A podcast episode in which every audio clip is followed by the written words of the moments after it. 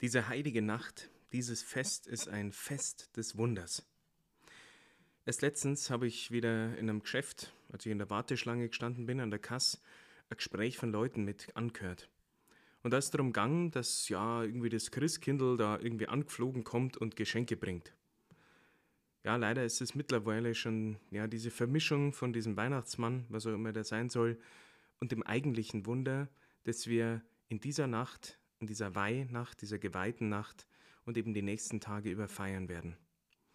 Wir feiern das Wunder, dass unser allmächtiger, unsichtbarer Gott Mensch wird, sogar ein kleines Baby worden ist, so wie wir alle. Und deshalb möchte ich euch heute ein paar Wunder erzählen. In der Kirche nennen wir das Zeugnis, weil diese wahren Begebenheiten davon Zeugnis ablegen, dass es Gott wirklich gibt, dass er wirklich dieser Immanuel, dieser Gott mit uns ist und dass er lebendig unter uns wirkt. Das erste ist von einem Priester und ich zitiere ihn. Noch im gleichen Monat, in dem ich zum Priester geweiht worden bin, habe ich den Auftrag bekommen, in den Sommermonaten als Kaplan in einem Krankenhaus zu helfen. Als ich die einzelnen Krankenzimmer zum ersten Mal betreten habe, habe ich alle auf die gleiche Weise begrüßt. Guten Tag, ich bin der Kaplan und ich bin gekommen, um Sie zu besuchen. Darauf haben die meisten dann positiv reagiert. Ein paar waren erstaunt und nur ganz wenige haben sich ablehnend verhalten. Eines Tages aber hat sich für mich ein ganz besonderes Erlebnis ereignet, an das ich mich auch heute noch nach vielen Jahren gut erinnern kann. Ich war gerade dabei, die Leute wieder zu besuchen, und da war in einem Zimmer eine ältere Frau. Wie immer habe ich fröhlich mit meinem üblichen Gruß begonnen. Guten Tag, ich bin der Kaplan und ich. Fast schon böse hat mich die Dame unterbrochen. Ich glaub nicht an Gott. Meine Antwort darauf war, okay, zugegeben, es war ein bisschen impulsiv. Und was bitteschön geht mich das an?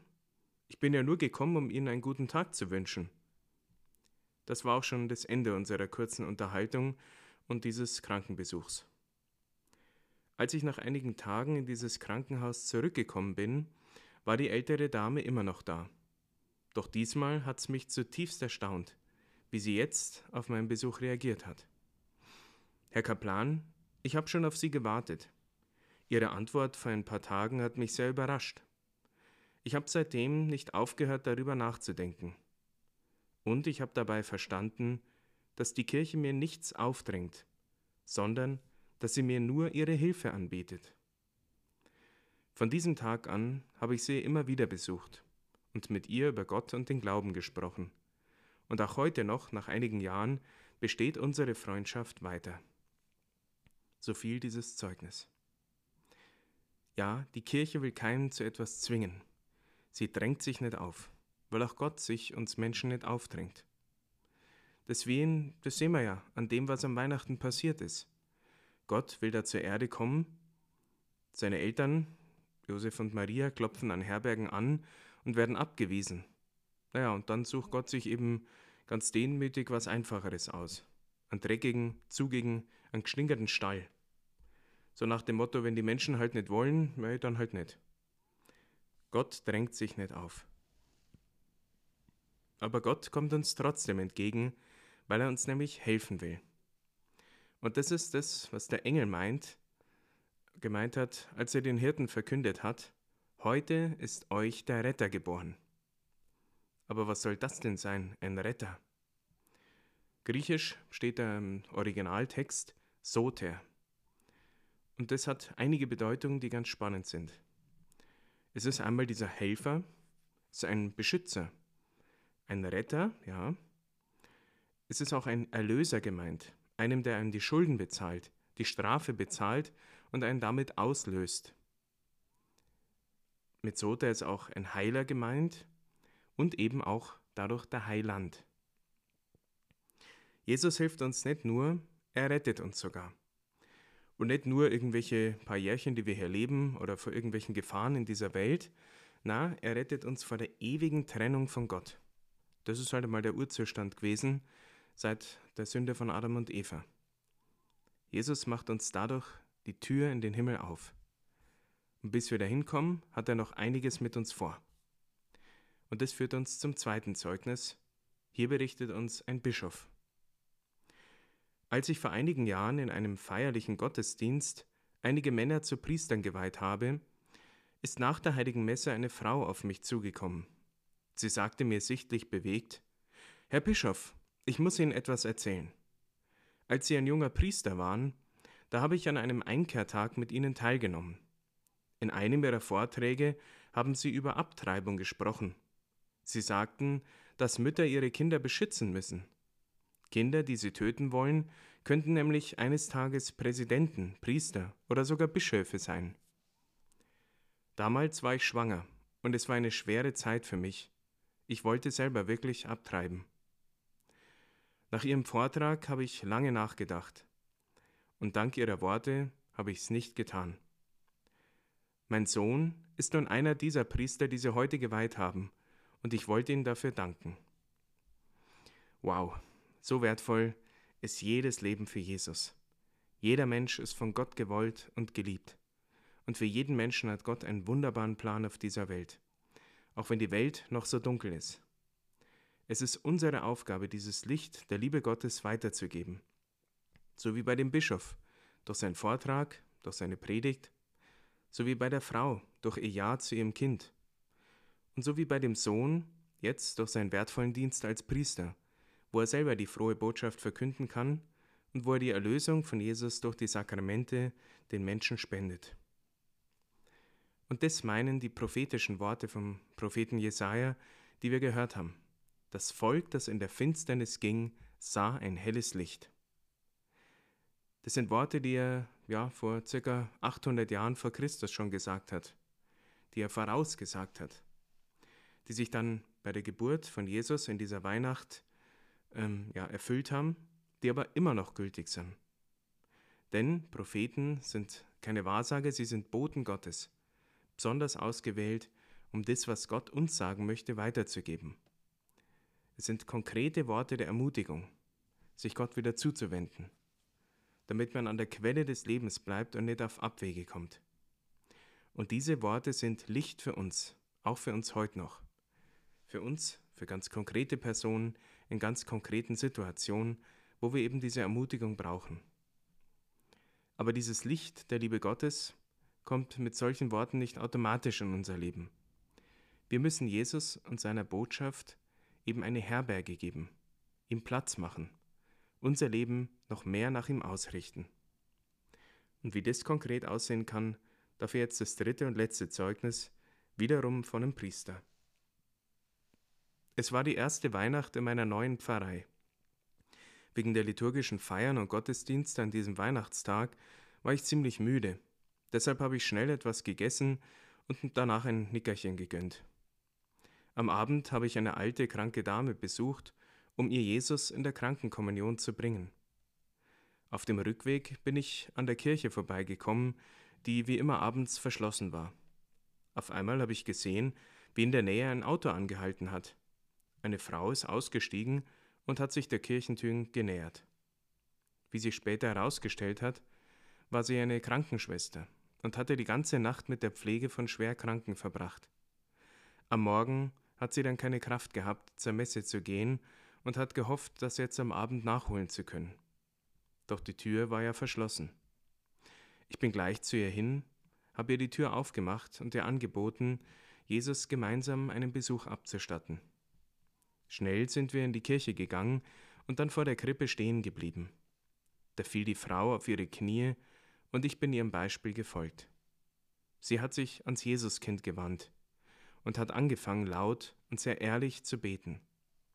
Sie hat ihm von ihren Schwierigkeiten erzählt, von ihren Schwierigkeiten im Beruf, aber auch gleichzeitig ihr Vertrauen ausgesprochen. Jetzt war wirklich Weihnachten. Jesus war da in der Krippe, Gott war mitten unter uns und hat sich von uns finden lassen. Nach einer Weile habe ich Mut gefasst und meinte zu ihr, Wissen Sie, Weihnachten ist auch ein Tag der Barmherzigkeit. Die Frau hat gleich verstanden, was ich gemeint habe, und hat kniend vor dem Jesuskind ihre Beichte abgelegt. Ergriffen von der Freude dieses heiligen Tages, durfte ich sie im Namen Gottes nun von ihren Sünden lossprechen und damit die Vergebung Gottes zusprechen. Mit pochendem Herzen bin ich dann zum Tabernakel gegangen, um mir Jesus in der Kommunion zu spenden. Und sie hat Jesus wirklich mit großer Freude empfangen. Als wir dann aus der Kirche gegangen sind, meinte sie zu mir, Wissen Sie, Pater, das ist mein schönstes Weihnachten. Auch meins, dachte ich bei mir selbst. Ja, Jesus drängt sich nicht auf. Er klopft an und bittet um Einlass. Was mache ich denn, wenn ein Fremder an der Tür anklopft? Ich schaue vielleicht durchs Guckloch oder durchs Fenster, und wenn ich den nicht kenne, wenn da ein Fremder steht, bin ich doch total skeptisch. Entweder tun wir dann so, als ob wir gar nicht daheim sind, oder wir weisen den Fremden ganz schnell ab. Und ich glaube, Jesus geht es bei uns persönlich ganz oft genauso. Er steht vor der Tür und entweder hören wir ihn noch gar nicht anklopfen, weil wir mit unseren Alltagssorgen viel zu beschäftigt sind.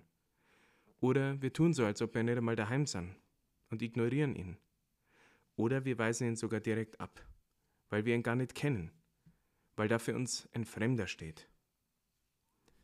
Und genau deshalb gibt es die Kirche, die Propheten damals und heute, deshalb die Gottesdienste mit ihren Lesungen, den Berichten aus den Evangelien, deshalb auch eigentlich der Rallye-Unterricht in der Schule, deshalb Leute, die im Kloster leben und sich ganz Gott geweiht haben, deshalb Männer, die dem Ruf gefolgt sind, Gott und den Menschen als Priester zu dienen, deshalb Gläubige, die zusammen und füreinander beten.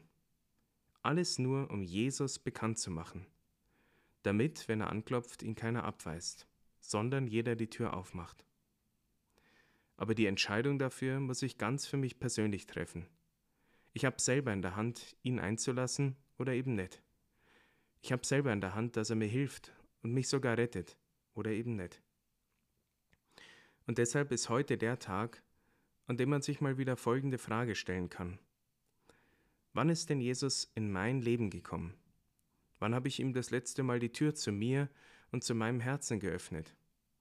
Und wann habe ich ihn gebeten, dass er mir hilft und dass er mein Leben in die Hand nimmt? Wer das möchte, der kann das heute mal wieder ganz neu tun oder vielleicht das erste Mal. Wollen wir Jesus neu in unseren Glauben und unser Vertrauen schenken, unser Leben anvertrauen, weil er es wirklich gut mit uns meint, mindestens so gut wie bei den Menschen aus diesen drei Zeugnissen.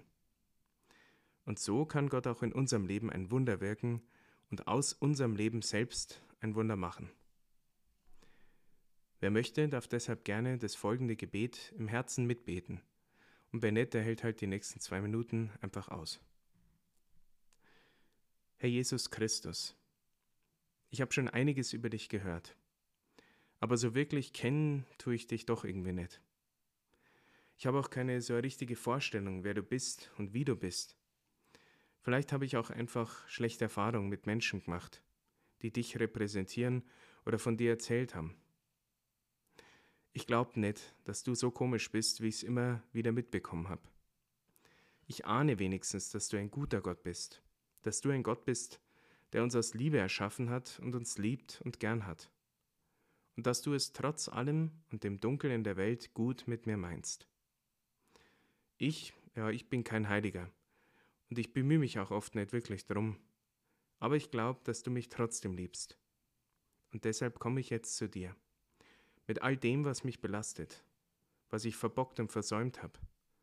Mit allem, wo auch ich gekränkt worden bin von anderen. Wo das Leben Spuren und Wunden an mir hinterlassen hat. Ich komme irgendwie mit leeren Händen zu dir, zu deiner Krippe und bitte dich, Jesus, komm heute neu in mein Leben ich öffne dir die Tür meines Herzens. Tritt du herein mit deiner Herrlichkeit und Schönheit, mit deiner Liebe und Sanftmut. Jesus, ich übergebe dir mein Leben und bitte dich, und ich vertraue dir, dass du alles gut machst. Danke, Jesus. Amen.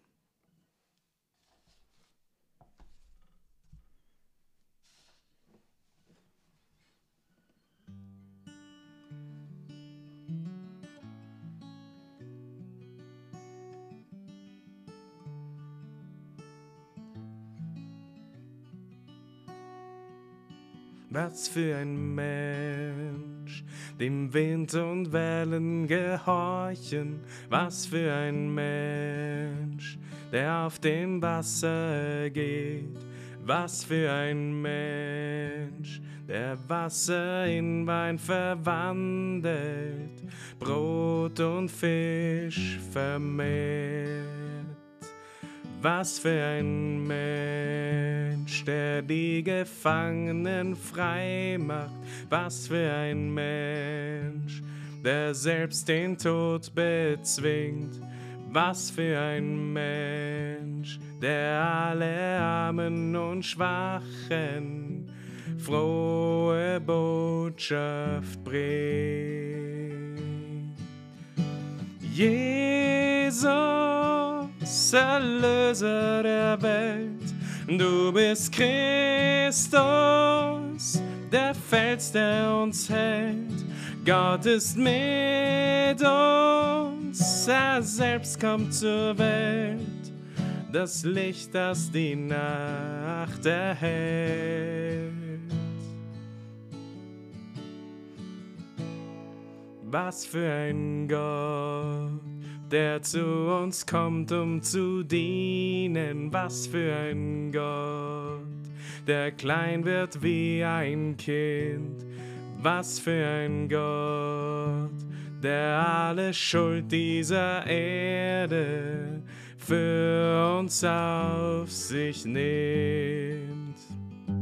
Was für ein Gott, der mit uns ein neues Reich baut. Was für ein Gott, der uns das Erbe gibt.